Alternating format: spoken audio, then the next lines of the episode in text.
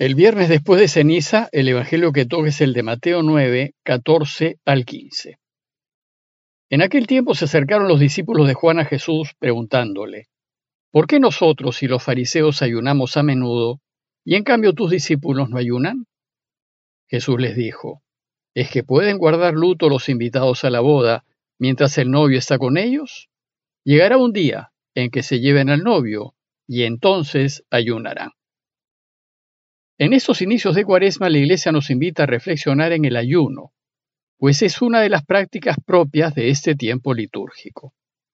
El ayuno se practica el miércoles de ceniza y el viernes santo, y la abstinencia en estos dos días y todos los viernes de Cuaresma. Antes de comentarles el texto, deseo hacer una breve nota respecto a este punto. La palabra ayuno deriva del latín y significa privarse de comer o beber algo. Se trata de una decisión libre por la cual uno decide libremente limitarse en el comer y o beber. Y la palabra abstinencia viene de dos palabras latinas, abs, que significa separar o dejar, y temetum, que significa bebida de fuerte contenido alcohólico. Literalmente significa dejar de beber vino o alcohol, pero se entiende como dejar de lado o renunciar a cosas placenteras, y el cristianismo le entiende particularmente como la renuncia a comer carnes, excepto pescado. Desde el punto de vista religioso, tanto el ayuno como la abstinencia son ayudas para avanzar en el camino espiritual. Son una disciplina que sirve para hacer que la oración sea más rica y profunda, y para crecer en finura y sensibilidad espiritual. Y como son medios para avanzar en el camino espiritual, muchas religiones lo practicaban y lo practican. Además de los judíos, por ejemplo, Hoy practican el ayuno y la abstinencia los budistas, hindúes y otros. Los musulmanes tienen un mes entero, del amanecer al anochecer, dedicado al ayuno que se llama Ramadán.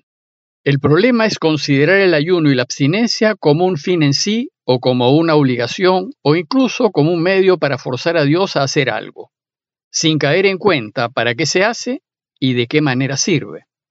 Hay que ser conscientes de que tanto el ayuno como la abstinencia son medios valiosos para fortalecer la vida espiritual y deben practicarse con la libertad de los hijos de Dios.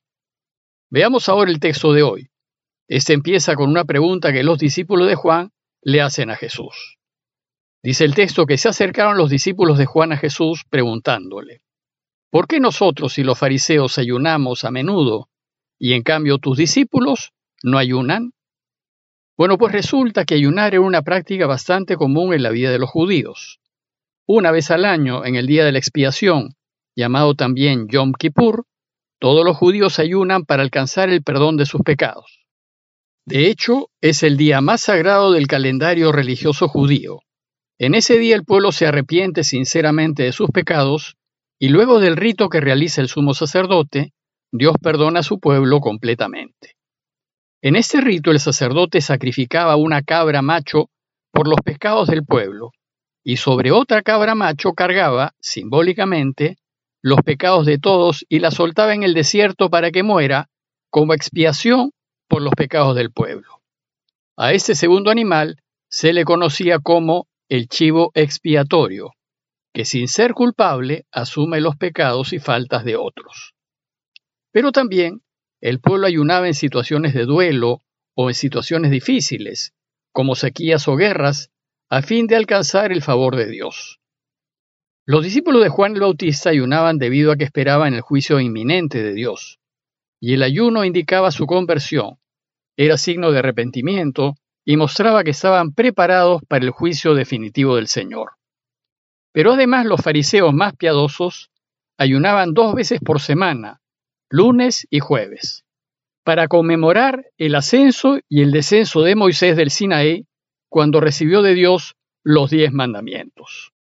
Como comentamos en el Evangelio del miércoles de ceniza, Jesús critica fuertemente a esos fariseos piadosos, pues en esos días semanales de ayuno, muchos buscaban mostrar en sus rostros los signos del sacrificio que hacían para que la gente los viese y alabase su piedad. Finalmente es de notar que Jesús también practicó el ayuno. Nos dice el mismo evangelista en Mateo 4, 1, 2, que después de ser bautizado en el bautismo de Juan, Jesús se fue al desierto y ayunó cuarenta días y cuarenta noches, es decir, un largo tiempo. Jesús, pues, no estuvo en contra de la práctica del ayuno. En su crítica no se opone a él, sino a aquellos que querían hacer ver que ayunaban para que los alabe el pueblo. En conclusión, como el ayuno era una práctica común de los fariseos, de los discípulos de Juan y del mismo Jesús, los discípulos de Juan se extrañan de que los discípulos de Jesús no lo practicasen. Y en otras palabras le dicen, si el ayuno es una ayuda para la vida espiritual, ¿por qué tus discípulos no ayunan?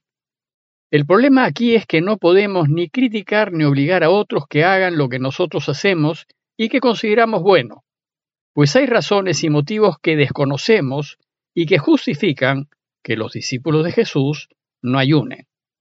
Por eso Mateo nos dice que la respuesta de Jesús fue, ¿es que pueden guardar luto los invitados a la boda mientras el novio está con ellos? Para Jesús no hay que ayunar mientras el novio esté con ellos. Él pues se identifica con el novio y el novio representa al Mesías esperado. Y el tiempo en que el novio está con ellos se refiere a los tiempos del Mesías, a los tiempos en los que Dios implantará su reinado.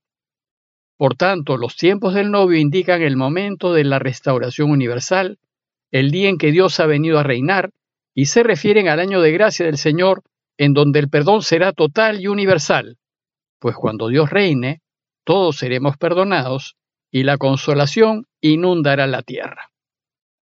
Eso significa que en el día del Mesías no puede haber tristeza sino alegría, no puede haber luto sino fiesta, y no puede haber ayuno sin un gran banquete de celebración. Si el Mesías está con los discípulos y el reinado de Dios ya está aquí, no pueden guardar ayuno. Lo que deben hacer es más bien celebrar este acontecimiento. Sin embargo, el texto termina diciéndonos que llegará un día en que se lleven al novio y entonces ayunarán.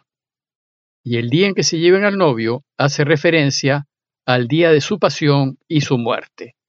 Ese día los suyos ayunarán y ayunarán por tristeza porque su amigo ya no está con ellos. En la iglesia antigua, los primeros cristianos que venían todos del judaísmo mantuvieron la práctica de ayunar dos días a la semana porque el novio ya no estaba con ellos. Pero a diferencia de los judíos, los cristianos ayunarán los miércoles y los viernes. Si bien la Iglesia no ha mantenido el ayuno como una exigencia del camino, la Iglesia antigua solía ayunar en situaciones especiales y cuando estaba por tomar decisiones importantes.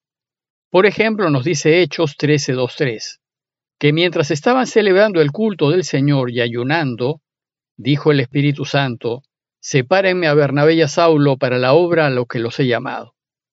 Y entonces, después de haber ayunado y orado, les impusieron las manos y los enviaron. Y Hechos 14:23 nos dice que designaron presbíteros en cada iglesia y después de hacer oración con ayunos, los encomendaron al Señor en quien habían creído. La iglesia ha mantenido dos días de ayuno y también de abstinencia, y son el miércoles de ceniza y el viernes santo. Además pide a los seguidores de Jesús abstenerse de comer carne los viernes de cuaresma en solidaridad con la pasión del Señor. La Iglesia también nos pide estar en ayunas una hora antes de comulgar.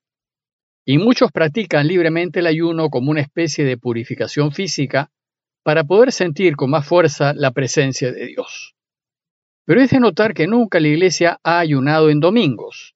Es imposible porque el domingo se celebra la resurrección de Jesús, y es un día de fiesta. Lo cierto es que Jesús no impuso ninguna disciplina especial de ayuno a sus seguidores. Pero ahora estamos en un tiempo nuevo, en los tiempos del Mesías, que exigen que las prácticas antiguas adquieran un nuevo sentido. Sin embargo, nunca hay que ver el ayuno como un fin en sí. Debemos verlo solo como un medio del cual nos podemos servir, en la medida en que nos ayude a dominar los deseos materiales y corporales y nos sirva para acercarnos más a Dios. En conclusión, ahora que estamos iniciando la cuaresma y considerando que se trata de un tiempo de arrepentimiento y conversión, cada quien podría considerar la conveniencia de practicar en algún momento el ayuno. Pero uno debe querer hacerlo voluntariamente, considerando los efectos positivos que trae ayunar en ese camino de preparación para celebrar la pasión y muerte del Señor. Y nunca hay que imponer a los demás nuestras prácticas, sino más bien confiar en que Dios atraerá a todos, se hace así, por los medios que mejor convenga a cada uno. Pidámosle pues al Señor que ese tiempo de cuaresma sea un tiempo en que nos acerquemos más al Señor y nos dispongamos a hacer su voluntad. Parroquia de Fátima, Miraflores, Lima.